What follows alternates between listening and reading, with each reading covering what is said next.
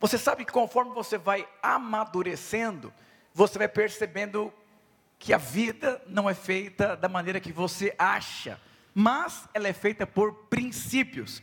Eu gostaria de compartilhar com os irmãos nessa noite sobre os processos de Deus sobre as nossas vidas. Diga para o seu irmão: processos de Deus sobre as nossas vidas.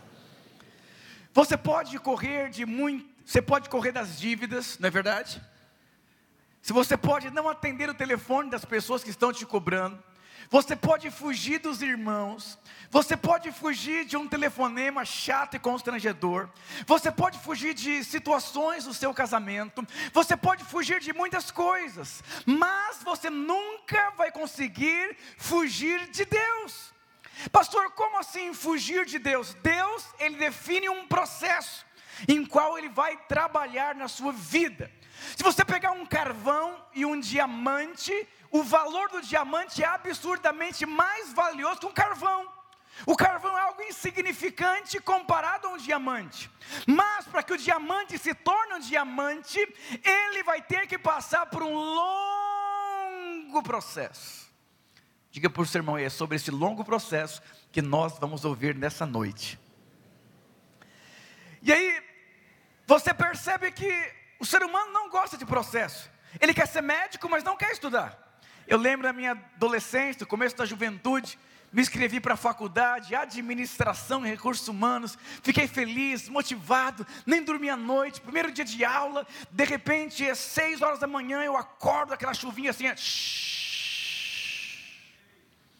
tem que levantar, peguei o ônibus quase lotado, Aí eu cheguei no metrô, estava tão cheio o metrô que eu entrei por uma porta, me empurraram, eu saí na outra porta. Falei, meu Deus, cheguei atrasado, uma fila, meu Deus do céu. Aí eu cheguei na aula, o professor de economia começou a falar, falar, falar, falar, falar. Já deram trabalho em grupo, tinha que se encontrar de sábado também, tinha que ler, tinha que. Falei, acabou a alegria.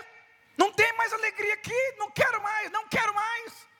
Porque nós crescemos com uma mentalidade de uma vida fácil uma geração delivery. E eu vou dizer para você: nada que não passa pelo processo não é consistente. 1 Coríntios capítulo 3, o apóstolo Paulo deixa muito claro que Cristo é o fundamento de todas as coisas. Mas existe uma escolha sobre o fundamento, a maneira que você vai construir. Você pode construir com ouro, com pedras preciosas, mas você pode construir com palha, com madeira, Inevitavelmente, o material que você vai usar, você tem liberdade, mas o fogo vai provar a construção. Se sobrar alguma coisa, você recebe o prêmio, o galardão. Pastor, e se não sobrar nada? Você tem que novamente começar a construir. Os irmãos conhecem o ministério do recomeço? O amorzinho me perdoa, já faz 10 anos que eu grito em casa, me perdoa, te perdoo. Eu vou, vamos começar de novo.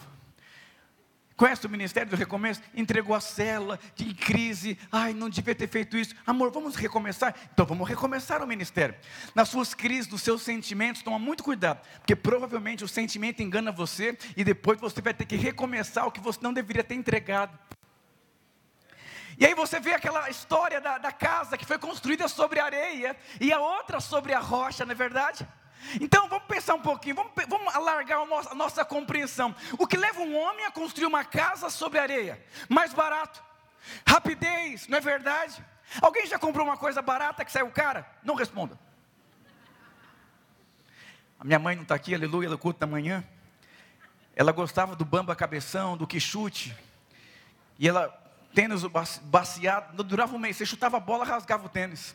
Meu filho, é um absurdo, pagar 200 reais num tênis. Irmãos, eu tenho roupa desde a minha, minha adolescência ainda, que está lá em casa. Por quê? São coisas duradouras. E aí você percebe que nós vivemos uma geração, eles querem ter o melhor, mas não querem pagar pelo melhor. Jesus diz em Apocalipse: Eu aconselho que de mim compre ouro refinado pelo fogo. Então, se você for querer comprar alguma coisa, compre ouro refinado pelo fogo. Provérbio diz: pega tudo que você tem e possua sabedoria.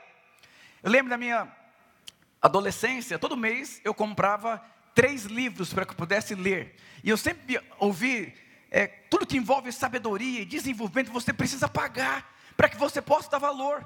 Uma vez eu fiz um curso no Senac, era gratuito, eram três sábados. Primeiro eu fui motivado, no segundo choveu eu não fui. E eu precisava muito daquele curso, era um curso sobre comunicação. E aí abriu novamente aquele curso, mas desta, daquela vez era pago, eu paguei. Choveu e eu fui, porque eu paguei.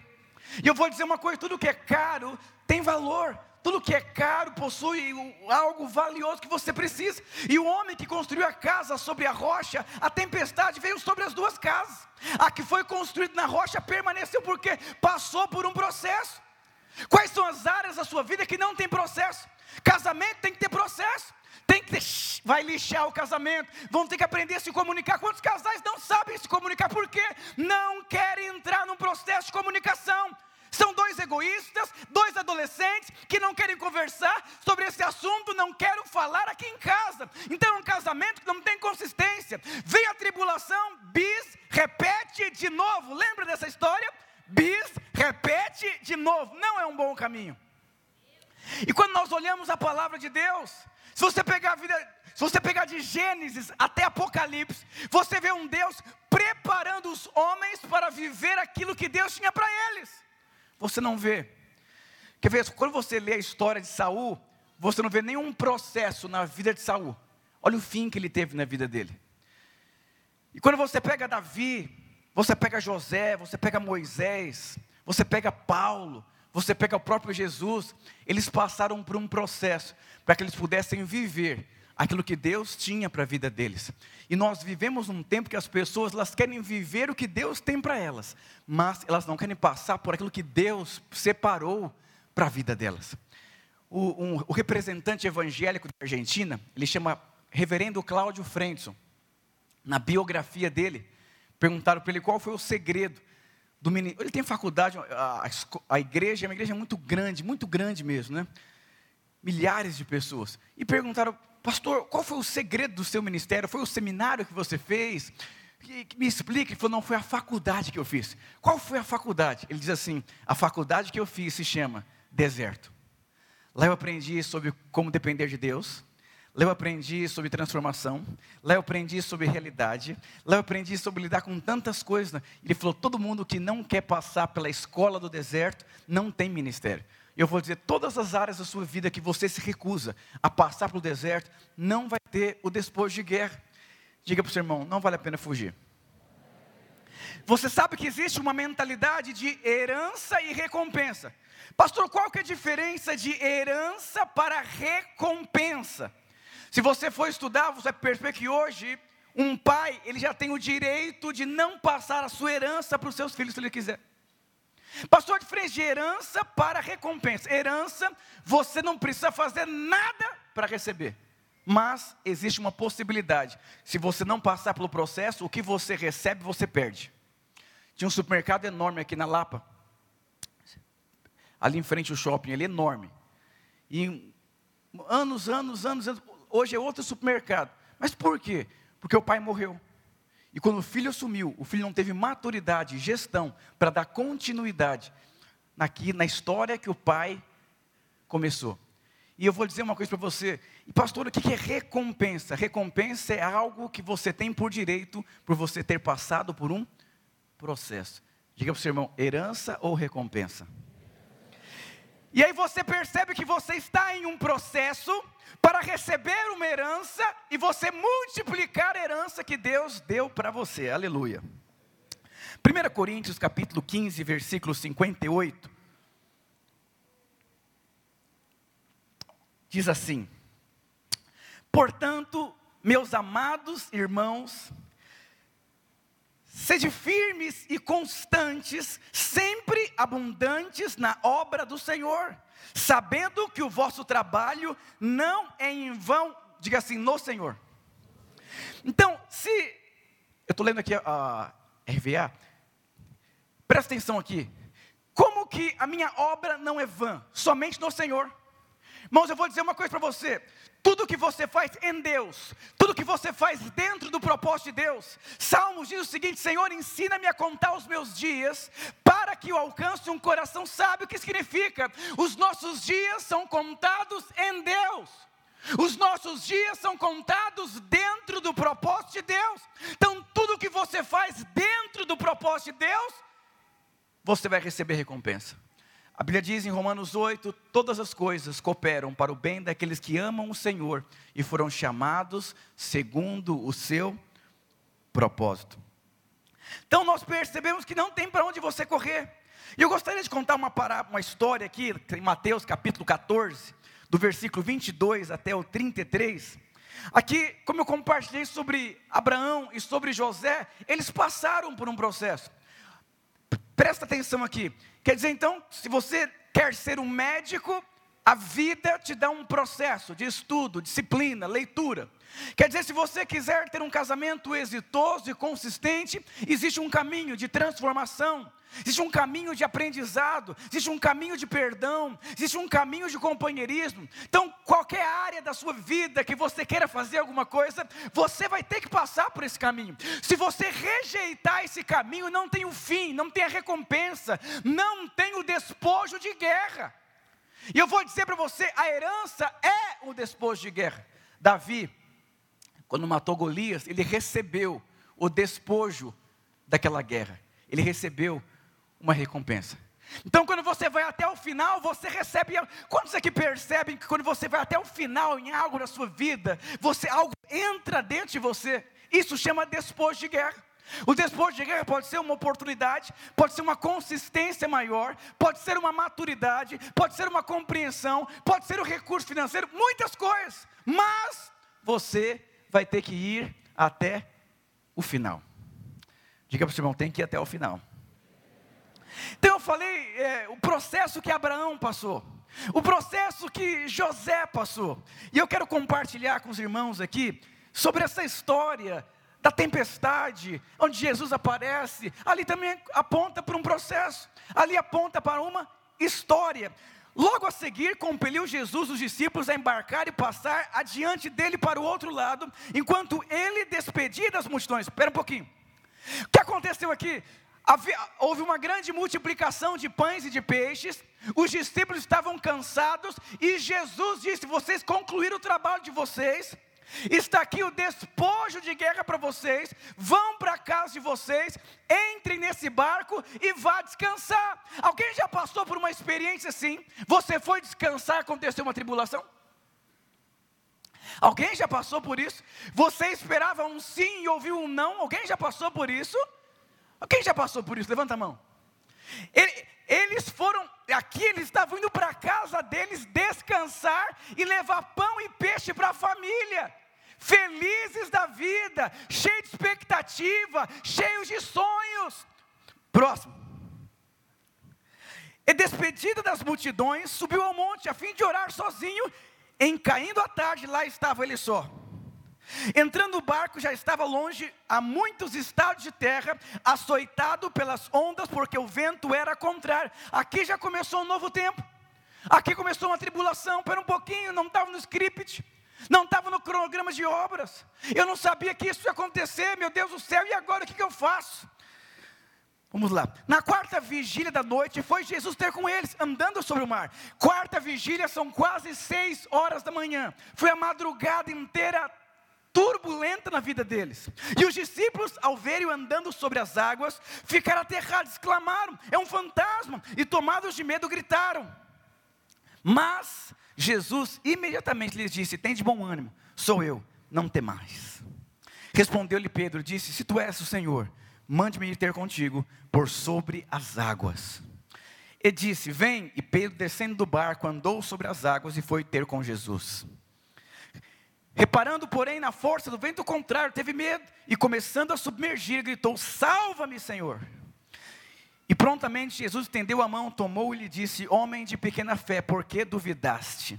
Subindo ambos o barco, cessou o vento. E os que estavam no barco o adoraram, dizendo: Verdadeiramente és filho de Deus. Aqui tem uma história muito profunda, irmãos. De luta, de crise, de conflito, de adversidade, de crise, de conflito, de tudo. E no final da história, Jesus entra na história, todo mundo se acalma e todos têm uma experiência com Deus. Eu gostaria de compartilhar aqui alguns pontos desse versículo. E o que, que que cada área aqui aponta? A primeira coisa que aconteceu, pode tirar. Eles estavam indo e aconteceu um vento contrário. O vento contrário aqui aponta para resistências. Diga assim, resistências. Então eles estavam indo descansar e no meio do caminho acontece um vento contrário. Esse vento contrário que aponta para resistência. Eu vou dizer para você, presta muita atenção. Você vai ser resistido a sua vida inteira. Está amarrado, pastor, está solto, o diabo está solto. Matando, roubando, destruindo todos os dias. Você querendo ou não, ele está solto, vai perseguir você. E quanto mais você for uma ameaça para o inferno, mais você vai ser resistido. Não tem nada que você possa fazer. A Bíblia diz que nós devemos resistir ao diabo para que ele possa fugir. Então, a única forma do diabo fugir de você é você resistindo à vida dele. Então, aqui, esse vento contrário, não tem nada que você possa fazer. Você vai ter resistência em criar os seus filhos, você vai ter resistência em multiplicar a sua célula, você vai ter resistência em prosperar financeiramente, você vai ter resistência em ter um milagre na sua vida, você vai ter resistência em todas as áreas da sua vida. Irmãos, eles estavam indo descansar. De repente você recebe uma ligação nas suas férias, você perdeu o cliente, você perdeu o dinheiro e você se frustrou. Não tem nada que você possa fazer. A única coisa que você pode fazer é entender que o vento contrário faz parte de um processo. Mas você vai ter que ir até o final, como Pedro foi. Caso contrário, o vento contrário vai matar você afogado. E esse não é o propósito de Deus. Você conhece alguém que entregou os pontos? eu, eu Domingo passado teve as eleições, segundo turno. Você vê, viu o crente chorando. Pastor, meu Deus, me ligando. Ah, eu vou dizer uma coisa para você. Então quer dizer que você já jogou a toalha? Quer dizer que você já entregou os pontos? Então, é, quer dizer que quem governa a sua vida é o governo. Quer dizer então que quem governa a sua vida são os seus sentimentos. Quer dizer que quem governa a sua vida é tudo menos o Senhor. Quer dizer que Gênesis capítulo 1, versículo 26 não está na Bíblia. Quer dizer que Gênesis capítulo 1, versículo 29 também não está na Bíblia. Quer dizer que a sua esperança está nos homens. Paulo diz o seguinte: se a sua esperança está aqui nessa terra, você é o mais infeliz dos homens. Eu vou dizer, ficou tão claro esse versículo da Bíblia: se a sua esperança, se a sua expectativa está aqui nessa terra, você é o mais infeliz. Por quê? Porque a terra foi amaldiçoada. O mundo está condenado. Mas eu vou dizer uma coisa: você é filho de Deus, você precisa viver nessa terra, como é feita no céu. Você precisa entender que você é um cidadão eterno, você é filho amado de Deus. Sabe que Jeremias, ele liberou uma profecia, dizendo o seguinte: Nós vamos ser levados cativos durante 70 anos como escravos. Se um profeta falasse isso para você, o que você faria? ele apertasse a mãe e falou: é o seguinte, você vai passar por muitas tribulações a partir de agora, hein? E é 70 anos. Mas não se preocupa, não. Continua vivendo, continua plantando, continua, se casa, tenha filhos, prospere e empreenda. Eu vou dizer uma coisa para você, presta muita atenção no que eu vou dizer para você. Você precisa entender que, indiferente das resistências dessa vida, continue crendo, continue profetizando, continue chamando a existência. O irmão falou, pastor, eu estou sendo perseguido na minha empresa, porque disseram que Deus perdeu. Eu falei, impossível. Deus nunca perde. Sabe por que, que Deus nunca perde? Porque não existe nenhum adversário à altura de Deus. E eu vou dizer uma coisa para você: Jesus disse que o reino dele não era desse mundo. Sabe o que significa? O mundo muda muitas coisas, mas os princípios em qual você vive nunca deve mudar, porque você já tem um reino e já tem um governante desse reino que se chama Cristo. Meu filho foi mudar de faixa na escola lá, apresentação, ele falou: "Papai, eu não quero ir, porque eu acho que eu vou perder, vão me derrubar". Eu falei: "Filho, presta muita atenção, não tem como ninguém te derrubar, porque Deus já colocou você de pé". Um homem de Deus nunca perde. Não existe derrota para um crente, existe aprendizado. O diabo usa uma aparência de derrota para condenar, para entristecer você e para tocar na sua autoestima. Quando você entende que você é filho e você é amado, eu vou dizer uma coisa para você: existe aprendizado e não derrota. Ah, estou traumatizado porque fechou a cela que eu liderava. Quem disse que fechou a cela? Quem disse para você que célula fecha?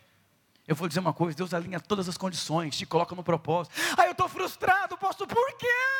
Que eu perdi dinheiro. Quem disse que você perdeu dinheiro? Muitas vezes o perder para Deus, você ganhou. Jesus estava morto, nu numa cruz, para a humanidade, foi o fim. mas para o reino de Deus foi o começo de uma nova era. Nunca se esqueça, nunca se esqueça. Eu lembro uma vez quando eu era discipulador, foram sete irmãos, eles não quiseram andar mais comigo.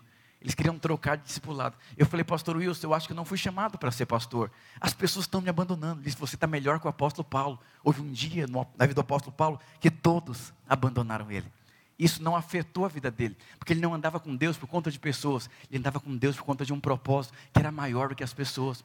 Ele falou, Ricardo, às vezes essas sete pessoas indo embora é a maior vitória que você já experimentou, porque você tem que ser livre da expectativa dos homens, e tem que ser livre dos seus próprios sentimentos de crise, de conflito. Nunca se esqueça, durante a sua vida inteira, você vai ser resistido. Eu não sei a quanto você, meu coração está cheio de expectativa. 2023 vai ser o melhor ano da minha vida. Eu vou crescer, eu vou avançar, eu vou prosperar, eu vou viver os melhores dias da minha vida. Não se esqueça, meu querido e amado irmão, a sua vida está nas mãos de Deus.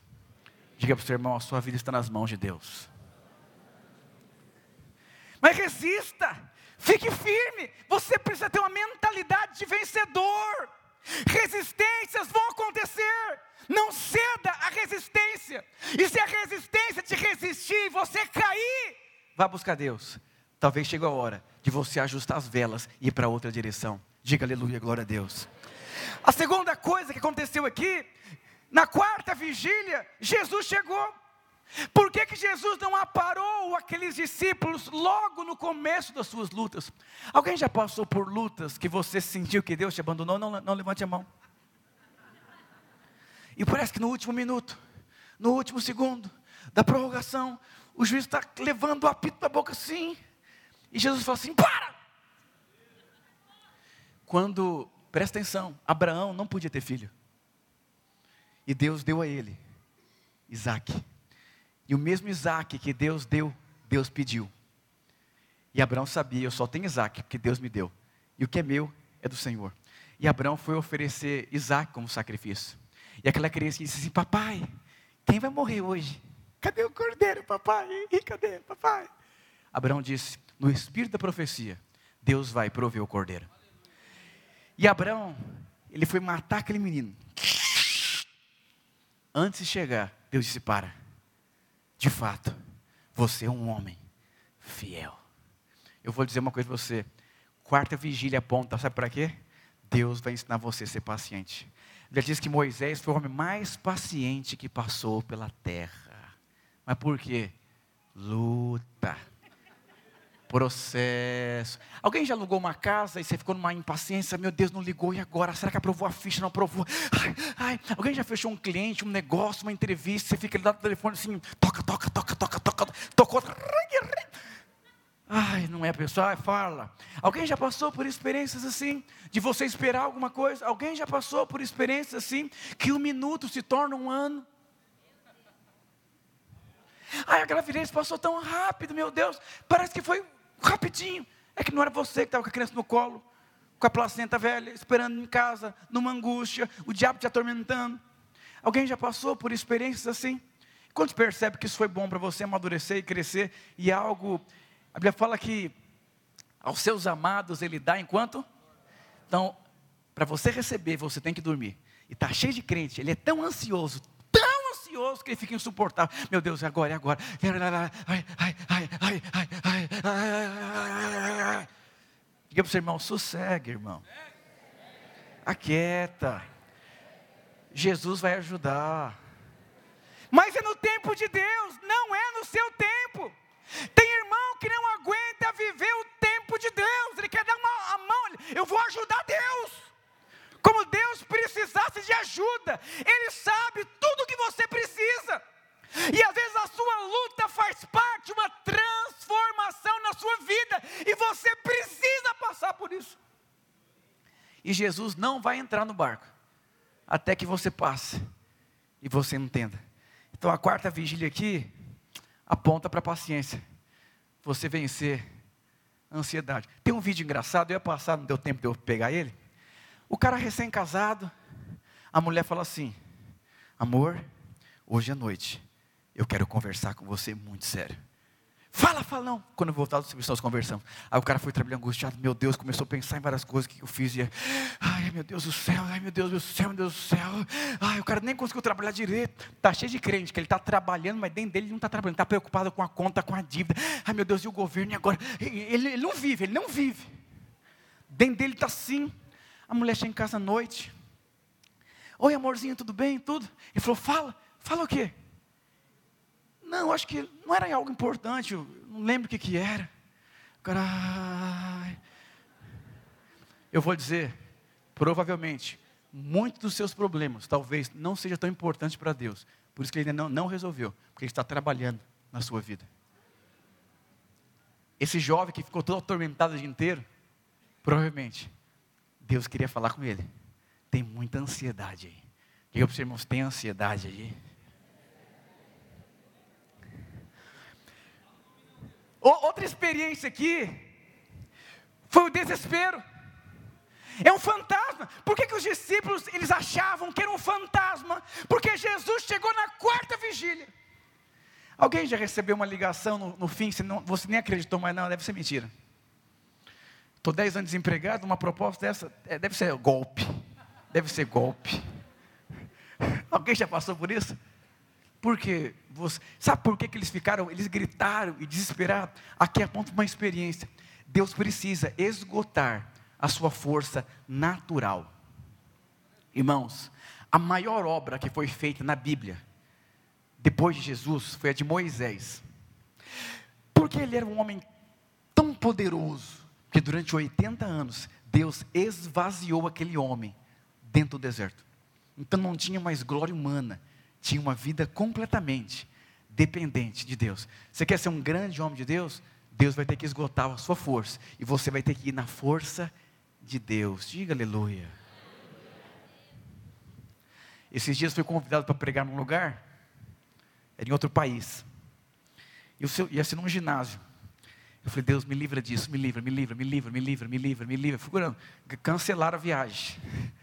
Eu falei, Deus, eu dei a resposta errada, porque era um desafio muito grande. E eu percebi que ainda tem muita força humana dentro de mim. Ainda tem muita coisa dentro de mim que tem que ser vencida. E eu vou dizer uma coisa: às vezes nós não experimentamos coisas maiores, porque nós vivemos muito na nossa força humana. Deus vai ensinar você a viver na força dEle, na dependência dEle. Diga para o seu irmão: não confie na sua força, confie na força de Deus. Um dia uma irmã falou assim, pastor, eu fujo dos encontros com Deus, porque eu nunca expulsei um demônio. Já pensou, pastor, eu vou lá e manifesto um demônio e fala que eu assisto novela?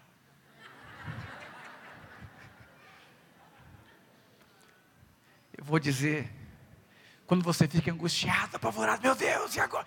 Alguém já tentou resolver o problema de muitas formas? Você vai em agiota, você vai no cartão de crédito, você vai, você vai em todo lugar, menos em Deus. Menos em Deus. Você precisa primeiro aprender e ir para Deus. Quando você vai para Deus, tudo é diferente. Aleluia. E outra experiência que eles tiveram aqui foi quando Jesus, ele simplesmente acalmou a tempestade. Sabe o que significa? Que Jesus está no controle. Ele tem o favor de Deus sobre a sua vida. Mas quando você entra nesse jogo emocional, você perde favor de Deus. Aos seus amados ele dá enquanto? Mas como que eu consigo dormir em meio à tempestade? Só quem sabe que é amado por Deus. Salmos diz: Me deito e logo pego no sono. Tem muita gente que tem um colchão de 10 mil reais, mas quando se deita, não consegue dormir. É ansiedade, é preocupado com amanhã. Eu vou dizer para você: há muito favor de Deus você está preocupado, pastor, eu estou preocupado, e agora? O que vai ser da minha vida financeira? O que vai ser dos meus negócios, querido? Descansa rápido. Eu aprendi uma coisa: o que não dá para mudar, já está resolvido. Diga para o irmão: o que não dá para mudar, já resolveu. Descansa. E outra experiência que aconteceu aqui, foi quando Pedro percebeu que tinha um vento contrário, ele começou a afundar. Pedro estava vencendo por dentro. Se você não vencer por dentro, você nunca vai desfrutar por fora. Existem tantos gigantes dentro de nós. Como eu contei uma experiência minha aqui. Eu não confio, meu Deus, vou pregar no ginásio ali agora, meu Deus do céu. E tinha um pastor lá cheio da unção. Eu falei, meu Deus. Aí eu vou dizer uma coisa para você: todos os dias, todos os dias, você vai ter que vencer por dentro. Todos os dias, você vai ter que vencer gigantes por dentro.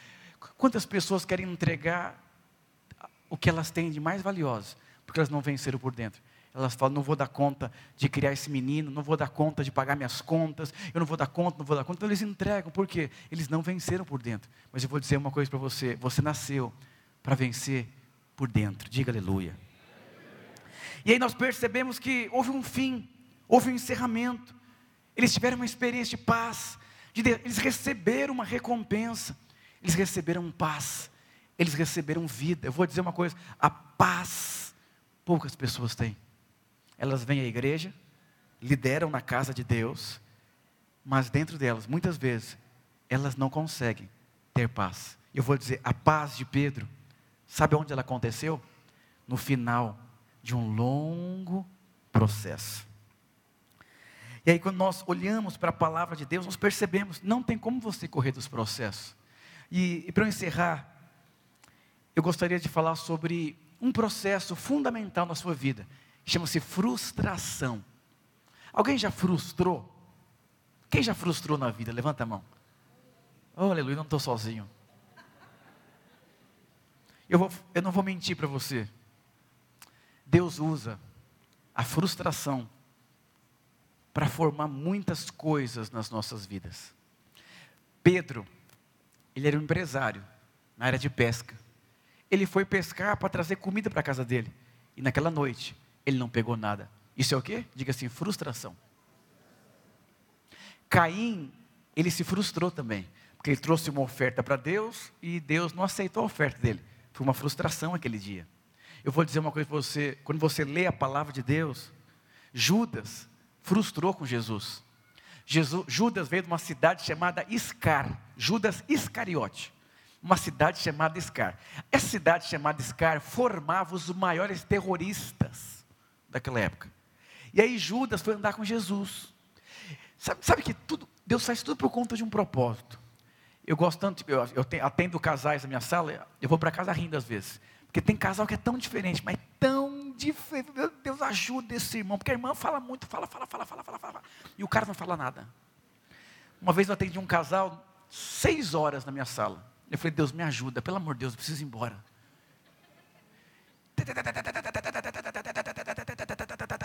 Falei, meu Deus do céu. É uma frustração. Porque normalmente o homem, ele quer que a mulher pense como ele, não é verdade? Mas de onde que Deus tirou a mulher? Da costela de Adão formou Eva. O que isso significa? Que foi tirado de dentro do homem uma parte. Quer dizer que é impossível a mulher ser igual a você. E a vida inteira você trabalha para ela ser igual a você. Ela é desorganizada. É porque provavelmente você é organizado. Alguém tem que ser organizado na casa. Mas isso me irrita, pastor. Ele não dobra a roupa. E você, do, ele, você tem um circuito com roupa dobrada. Ele não tem. Alguém não tem como ser. Então é um negócio complicado. E é uma frustração. Quando eu casei, minha esposa é absurdamente diferente de mim ela é amorosa, ela é pegajosa, ela é amiga, ela é auxiliadora, cheia de compaixão, quer dar presente para todo mundo, quer abraçar todo mundo, e assim, eu casei, falei, Flávia, tem que ser mais firme, e é, eu tentei mudar ela, tentei mudar ela, tentei mudar, eu falei, Deus, não, essa moça não vai mudar de vida, porque na minha cabeça ela tinha que ser uma coisa que eu achava que tinha que ser, porque na verdade me incomodava o jeito dela. Talvez só eu sou carnal aqui nesse culto. No começo do meu casamento, uma luta, começando a vida. Ela chega com uma lista, uma lista. Amorzinho, minha linguagem de amor é dar presente. Eu me sinto tão bem quando eu dou presente. Falei, tá bom, dá para sua mãe lá, para minha mãe, não precisa ser uma coisa assim. Eu falei, amor, eu não tenho esse dinheiro. Eu pensei, se duas ou três pessoas. Falei, faz uma listinha e me entrega para a gente pensar, fazer um cálculo. Ela chega, irmãos, duas folhas. A cabeleireira que fez minha unha, ela chorou, me ajudou, me atendeu na frente. A minha mãe, o fulano, o ciclano, a irmãzinha do Kids lá que levou o bombom para a criança, aquilo marcou minha vida. Aquela, eu falei, sempre acabar com o casamento assim, não tem jeito. Mas por quê? Porque eu era mais avarento. E me incomodava ela gastar. Eu achava que era perder dinheiro. Mas eu vou dizer uma coisa para você. Hoje eu sou muito mais generoso e ela é muito mais avarenta. Nós aprendemos um com o outro. Eu vou dizer uma coisa para você: Deus chamou você para ser feliz, mas você vai ter que aprender a lidar com frustrações. Eu, eu com minha esposa, teve o quarto aborto. Eu cheguei na minha casa, o, o lençol da cama estava assim, literalmente, tudo de sangue. E ela deitada com a barriga para baixo, essa imagem nem sai da minha cara, ela chorando assim. Ó. Eu sentei na cama, ela pegou na minha mão e falou: Amor, por quê? Eu falei: Nossa. Eu disse para mim mesmo: Nunca mais eu quero ter essa experiência na minha vida. Vou fazer uma cirurgia, vou resolver. Isso dói muito. Eu procurei e falei: Pastor, a dor é tão grande emocionalmente que eu não quero mais isso para minha vida. Eu estou frustrado, pastor. Eu, eu cansei de tentar. Sabe, o que significa motivação? É um motivo para você ter uma ação. Então, se você está feliz, animado, você vai ter ações. Tá cheio de gente aqui lutando pela política. Talvez você desmotivou. Eu vou dizer uma coisa: não pare de lutar, não pare de crer. Deus nunca perde. Deus nunca perde. Ele falou assim: Ricardo, responde uma coisa. O fato de você desistir de ser pai, em que que vai resolver a sua frustração? Você vai viver o resto da sua vida com uma condenação que você entregou os pontos. A única forma de resolver o seu problema é você ir para Deus até que Ele faça um milagre. Ainda demore sem quantos mil anos. Abraão não, não fluía mais. E foi nessa hora que Deus produziu força e vigor e ele engravidou Sara. Eu saí da sala dele com uma experiência com Deus, crendo piamente que a frustração ela simplesmente é um meio que Deus usa e o diabo entra na frustração para paralisar a sua vida. Queridos, quando você lê na Bíblia, você não vai ver nenhum homem que não frustrou. Mas eu vou dizer, o que você faz com a frustração define muitas coisas na sua vida. Nós vivemos uma geração que as pessoas se frustraram tanto que elas não querem nem tentar mais. Elas estão frustradas com a igreja, frustradas com o casamento, frustradas com o filho, frustradas em empreender. Não, não, não faça isso. Ele é o seu refúgio. Aí você pega ali é, é Judas, você pega homens que frustraram e não quiseram mais dar uma resposta. Tem como projetar Efésios capítulo 3, versículo 14 até o 20? Chamar os irmãos aqui do louvor também. A oração mais profunda que houve na Bíblia foi essa oração aqui, ó. Por esta causa, me ponho de joelhos diante do Pai. Tem muita gente que consegue fazer orações poderosas, mas não consegue experimentar Deus como Pai, aquele que ama, aquele que cura, aquele que perdoa. Olha que oração profunda quando eu assumi os radicais livres, estava lá no ginásio, acho que tinham 12 mil pessoas, né? Pregou primeiro pastor Naor, depois pregou pastor Aloísio, depois pregou a pastora Márcia, aí sobrou eu depois. Eu não sabia o que eu fazia, para onde que eu ia, chegou lá o governador de Goiás, foi chegando um monte de gente lá, e as pessoas olhando para mim, tipo assim, será que esse rapaz vai dar conta? Eu não sabia se eu ficava na sala VIP, se eu ia para o banheiro, o que, que eu fazia. E o pastor Wilson, meu pai espiritual, ele não, não ia. Falei, ai, nossa, fugi. Minha mãe tinha uma cachorra chamada Bolinha. Cachorra de Deus, dá até a senhora cachorrinha assim. Um dia ela quis conhecer o mundo, fugiu de casa, o carro atropelou. A primeira coisa que aquela cachorra fez, ela voltou para casa, deitou com as patinhas para cima e começou a derramar lágrimas. Eu olhei para aquela cachorra, eu fui marcado pelo amor de Deus. Aquela cachorra conheceu minha mãe de muitas áreas, menos como uma bolinha que era amada. Quando você está cheio de dor, você consegue se sentir tão seguro. Eu vou dizer para você uma coisa: o dia que você for completamente rejeitado pelos homens, você vai se sentir completamente aceito por Deus. Tem uma frase, olha o que diz aqui: ou você se envolve no reino a ponto de ser inútil para o mundo, ou você se envolve no mundo ao ponto de ser inútil para o céu. Não tem meio termo. E quando eu estava ali diante de um desafio tão grande na minha vida, me deu crise de ansiedade, achei que ia ter um infarto lá, voltei para o hotel escondido, eu vou voltar para o hotel. Eu falei, não tem como pregar essa palavra tão superficial. Olha essas palavras desse pastor, meu Deus, eu estou perdido agora. Fui para o hotel, chorei, chorei, chorei, chorei, chorei. Não consegui fazer nada de esboço. Escrevi duas frases. Falei, seja o que Deus quiser. Sangue de Jesus tem poder. Aí fiquei atrás do palco esperando.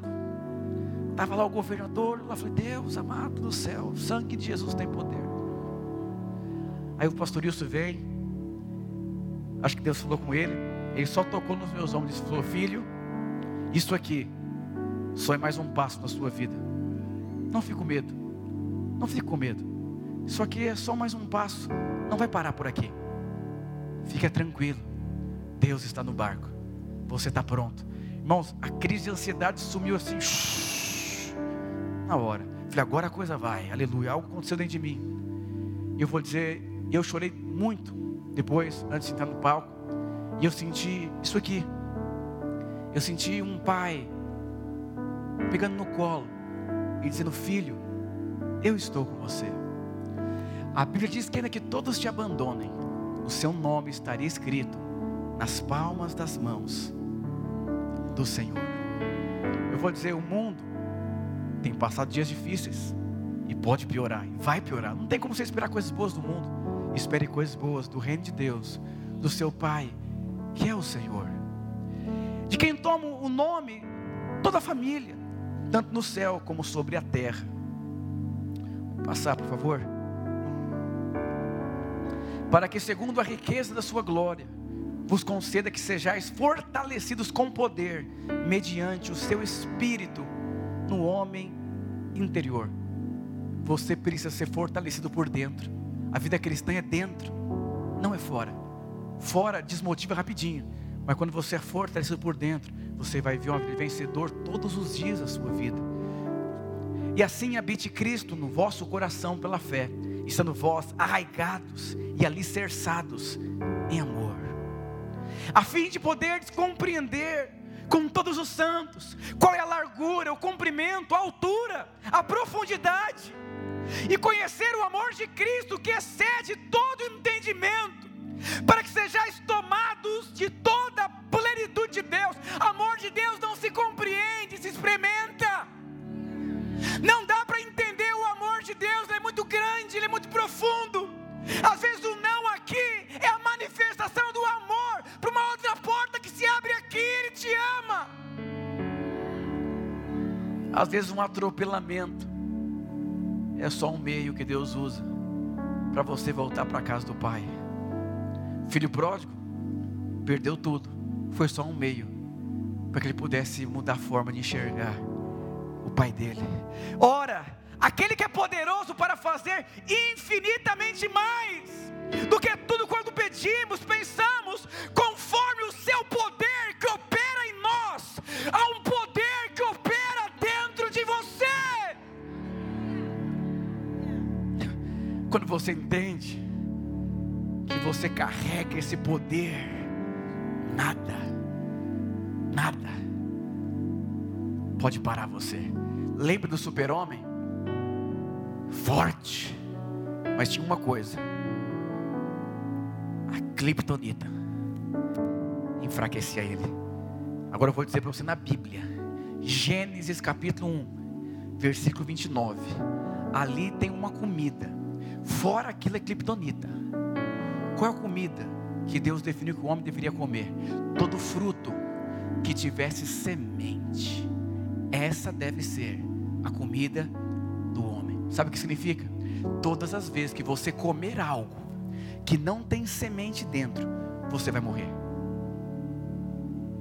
Alguém esses dias ouviu algum comentário, leu algum noticiário que fez mal para você? Não responda.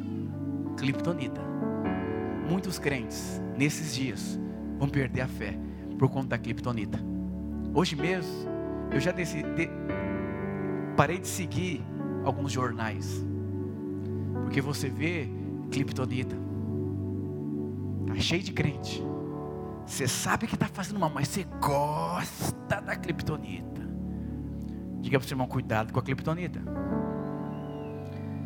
Ela faz você cair lá do céu voando. Você quer ser uma pessoa saudável. Não se aproxime da cliptonita.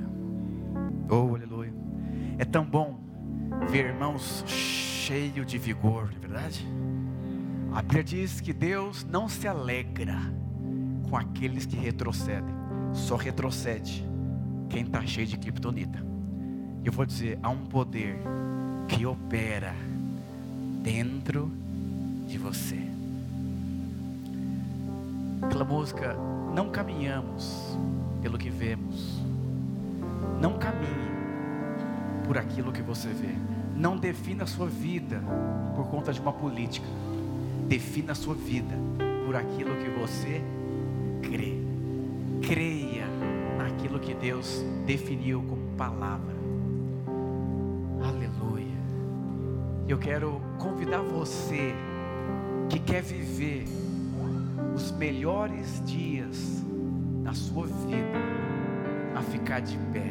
Aleluia.